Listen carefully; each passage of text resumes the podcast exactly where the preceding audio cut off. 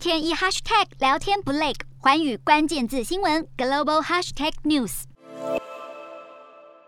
香港在八号举办第六届特首选举，唯一的候选人李家超当选毫无悬念。这是北京当局通过完善香港选举制度相关法律后的首次特首选举。本届香港特首选举有效选票总共一千四百二十四张，一千四百一十六票支持，有八票反对，得票率高达百分之九十九，打破历届纪录。不过，一人模式的选举会有这样的结果，也不令人意外。香港泛民主派的社会民主连线成员在选举开始前走上街头，原本计划游行前往位于湾仔会展中心的主投票站外进行抗议，要求实行双普选，但游行还没开始就被警方拦截。现年六十四岁的李家超出身香港警队，在警界有超过三十年资历。二零一七年晋升保安局局长，是二零一九年镇压反送中运动以及后续抗争的重要官员。他去年六月被提拔为港府第二号人物政务司长，如今将成为香港首位警队出身的特首。李家超在选前的造势大会上强调，上任后的首要任务就是通过香港基本法第二十三条，